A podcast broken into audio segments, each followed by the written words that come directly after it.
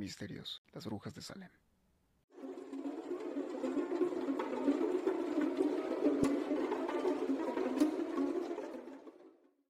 En febrero de 1692 empezaron a suceder algunos hechos extraños en la pequeña población de Salem. Enclavada entre pantanos y habitada por trabajadores puritanos, perturbadores testimonios de blasfemias, maldiciones y escandalosas visiones de niñas desnudas encendiendo velas en un claro del bosque mientras invocaban a supuestos demonios, pusieron a todos los vecinos en estado de alerta. A Tituba, la esclava negra de la familia Paris, le gustaba contar historias misteriosas a las hijas del reverendo y a sus amigos, así como practicar viejos rituales vudú. A menudo estas historias y rituales ancestrales chocaban con la moral puritana de aquellos niños y empezaron a encender la imaginación de las adolescentes Betty Paris y Abigail Williams. Un día, estas fueron sorprendidas bailando desnudas en un bosque, mientras Tituba realizaba, sobre un caldero, rituales vudú de las Barbados, su tierra natal. Según cuentan las crónicas de la época, las dos niñas empezaron a sufrir convulsiones en público, a pronunciar palabras y frases sin sentido, a estallar en llantos súbitos y sin motivo aparente, y a tener comportamientos bestiales. No hay ningún problema físico que cause este comportamiento, no hay dudas de que se trata de la influencia directa del demonio. Con estas palabras diagnosticaba William Reeves, el médico de Salem, a las niñas afectadas de tan extrañas dolencias. Toda la población de Salem, incluido el reverendo, creían en las brujas y que éstas eran las causantes del extraño comportamiento de las jóvenes.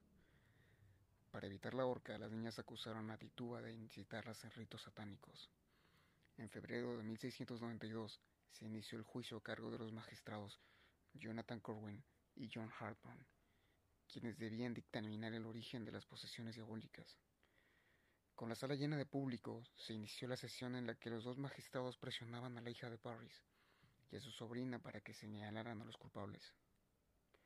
Aquella situación dio lugar a una serie de acusaciones infundadas, en las que cada uno acusaba al más indefenso o a quien tenía más antipatía. La primera acusada fue Tituba, que, para salvarse de las crueles torturas a las que iba a ser sometida, confesó públicamente He visto al diablo en el bosque. A veces la toma la forma de un hombre, muy alto, de pelo negro, o de perro negro, o de cerdo, y he visto un pájaro amarillo besar el dedo de otra bruja. Y Betty, Abigail, Ann Putman, Sarah Osborne, Sarah Good están al servicio de Satanás, y he visto el nombre, el nombre de otros vecinos en el libro del mal. Según aclaró la misma esclava, el libro al cual aludía y en el que figuraban todos los nombres de las brujas que había en Salem, se los había entregado un hombre misterioso.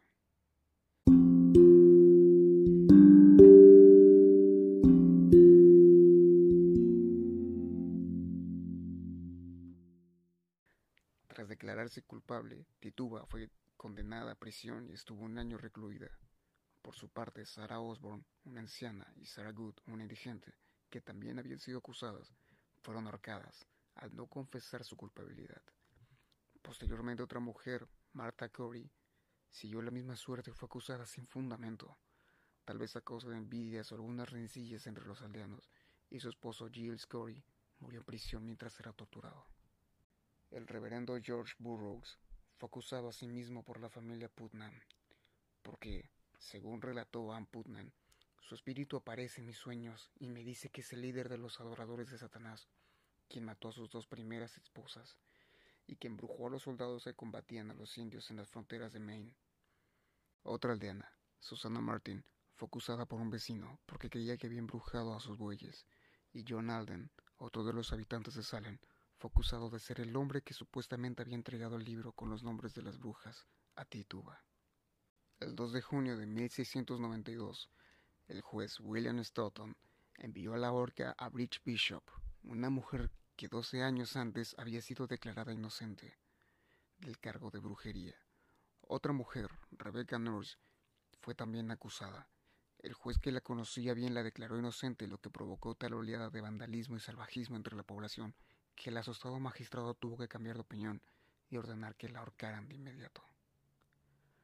Pocos años más tarde, los tribunales comenzarían a admitir que los procesos judiciales iniciados en Salem en 1692 habían tenido bastantes irregularidades y finalmente, En 1703, el Tribunal de Massachusetts rechazó casi todas las pruebas presentadas durante los juicios. Tres años más tarde, Ann Putnam, una de las niñas supuestamente embrujadas, pidió perdón a su iglesia y a las familias de los ajusticiados en la horca. Lo hice engañada por Satanás. Por su parte, Betty Paris se fue de Salem con su padre, y el rastro de Abigail Williams se perdió a mediados de 1692.